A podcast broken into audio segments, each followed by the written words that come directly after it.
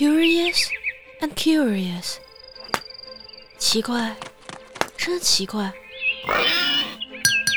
欢迎收听由小十七播讲《爱丽丝梦游奇境》中文版有声广播第十二集《爱丽丝的证词》中。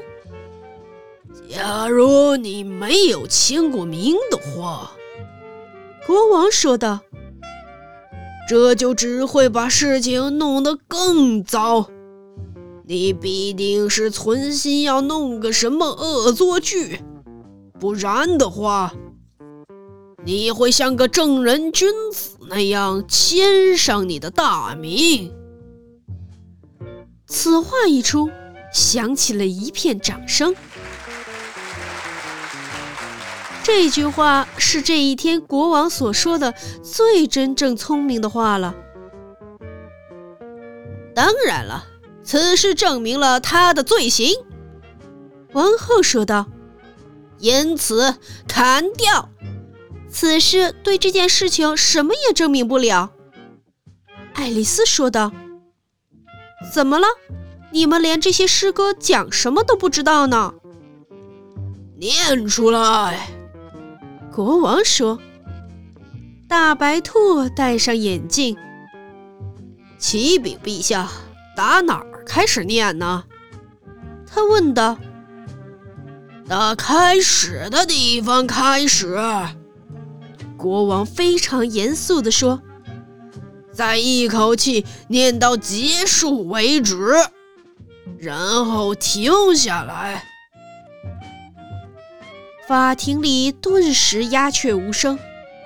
只见大白兔大声地念出下面这些诗歌：“他们告诉我，你曾经去找他，并且对他提起我这个人。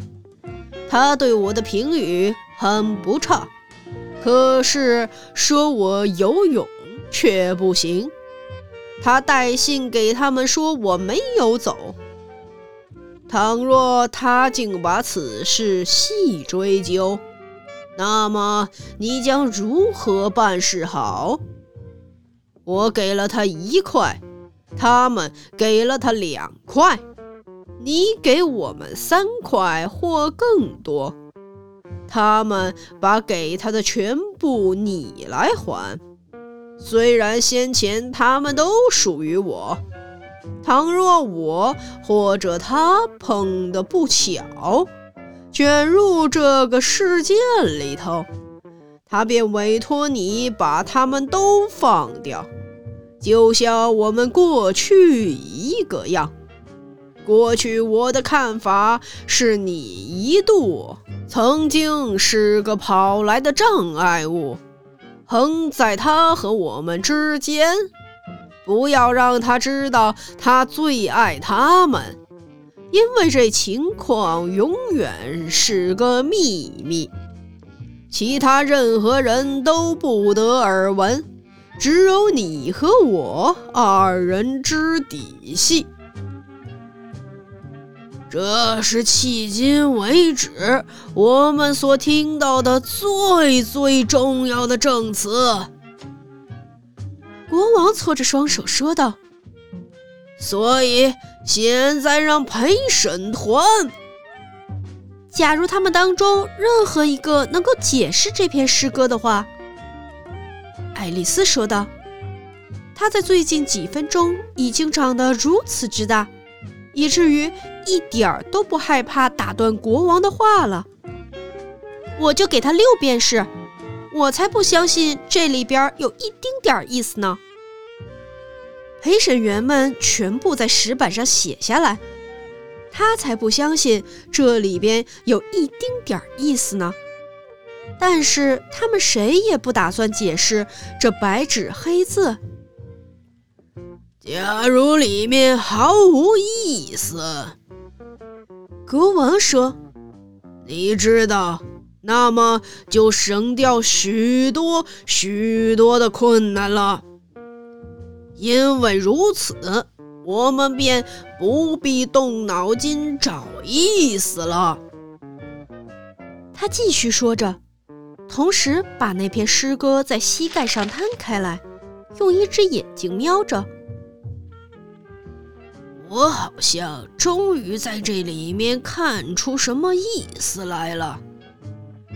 说我游泳却不行，你是不会游泳的，是吗？国王转过头来，冲着杰克加上这一句。杰克伤心的摇摇头。我像是会游泳的样子吗？他问道。他当然不会游泳啊，他完完全全是薄纸板做的呀。到目前为止，很好。国王说道。接着，他继续嘟嘟囔囔的对自己念着那些诗句。此话是真，我们知道。当然，这说的是陪审团。倘若他竟把事情细追究，这一定是说王后了。么你将如何办事好？什么话？的确不错。我给了他一块，他给了他两块。怎么了？你知道的。这一定是指他分配那些水果馅饼的事啊！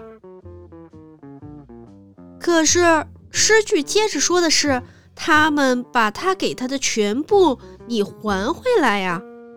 爱丽丝说道：“可不是嘛，水果馅饼是在这儿啊！”国王指着桌子上那些水果馅饼，得意洋洋地说。再也没有什么比这个更清楚的了。在下面是，他这次大发雷霆之前，亲爱的，我觉得你从来没有过大发雷霆吧？国王对王后说：“从来也没有啊。”王后说：“她气得不得了。”一边说，一边把一个墨水台对准那只蜥蜴砸过去。那个不幸的小比尔已经不再用一只手指头在他面前的石板上写字，因为他觉得手指头写不出字迹。不过他现在急急忙忙地重新开始写了，用的是墨水。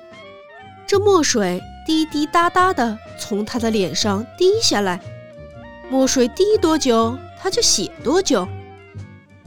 那么这些话并不适合你了，国王说。他微笑地环顾法庭一圈，法庭里还是鸦雀无声。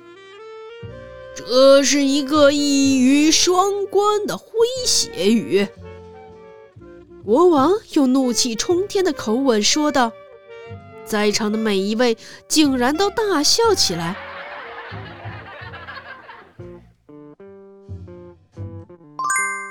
本集播讲完毕，如果你喜欢，不要忘记三连、订阅、喜欢、关注我哦。